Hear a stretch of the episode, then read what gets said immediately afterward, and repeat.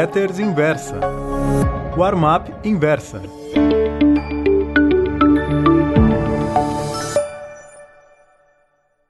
Oi, meus caros amigos. O título da Warm-up de hoje é O Burro e o Elefante. Antes de mais nada, esta crônica não é nenhum tipo de fábula, como o título poderia sugerir. Elefante é o símbolo do Partido Republicano dos Estados Unidos, burro dos democratas.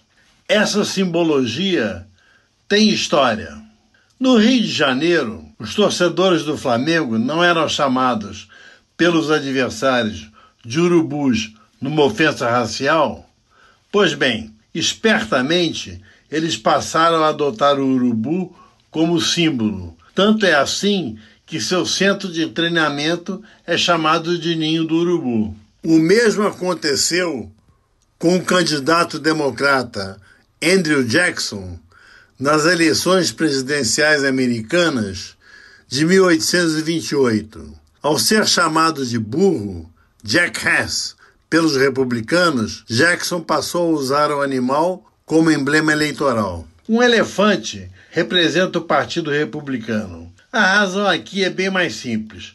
O paquiderme foi usado nas eleições de 1864, vencidas por Abraham Lincoln, como figura representativa do GOP, Grand Old Party.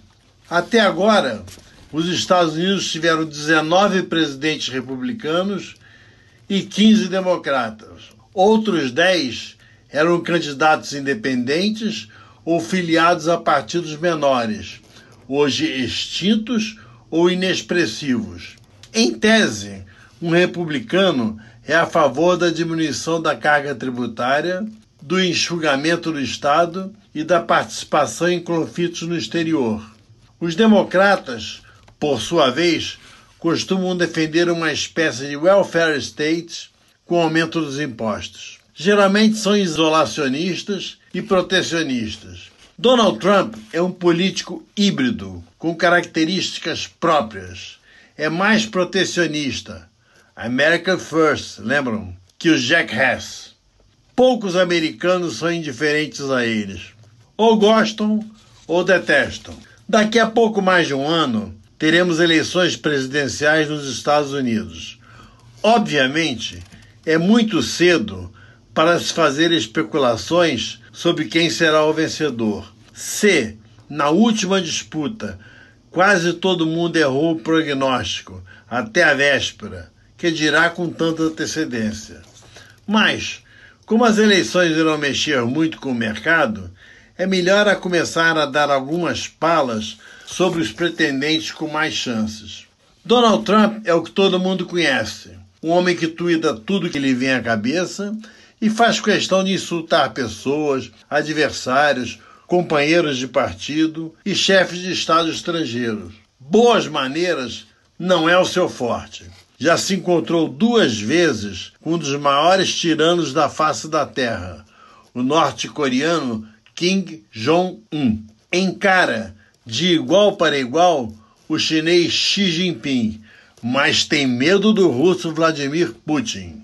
Numa entrevista ao lado de Putin, Trump disse que as acusações do FBI contra o colega de Moscou eram falsas. Se a economia americana estiver bem, Trump deve se reeleger em 3 de novembro de 2020. Aliás, isso é prática comum nos Estados Unidos. Os dois últimos que perderam reeleições foram Bush pai, por causa de uma recessão, e Jimmy Carter, em função da crise dos reféns da embaixada americana inteira. Do lado democrata, a não ser que surja um outsider atropelando por fora, os favoritos a concorrer são, pela ordem, Elizabeth Warren, Joe Biden e Bernie Sanders. Warren tem como principal plataforma a tributação anual de fortunas acima de 50 milhões de dólares. Esse imposto alcançaria uns 75 mil contribuintes, 0,0025% da população, e renderia ao governo 2,75 trilhões de dólares em 10 anos. daria para fazer um extenso programa de obras públicas e renovar o Obamacare. Joe Biden, favorito até pouco tempo, teve seu filho Hunter envolvido em negócios suspeitos com países suspeitos. Se Joe for o indicado, Donald Trump terá um bom alvo para seus ataques. Bernie Sanders, 78 anos, recém-infartado, é socialista declarado. Seus eleitores são essencialmente jovens. Para o mercado de ações, o preferido é Donald Trump. Sanders é o terror. Eleições americanas nem sempre dão fortes emoções. Não raro se sabe quem vai vencer com várias semanas ou até meses de antecedência. Por outro lado, se a vitória de um dos pretendentes só for conhecida na noite das eleições, os diversos mercados de ações e instrumentos financeiros experimentarão enorme volatilidade que se estenderá pelo resto do mundo. Muito obrigado.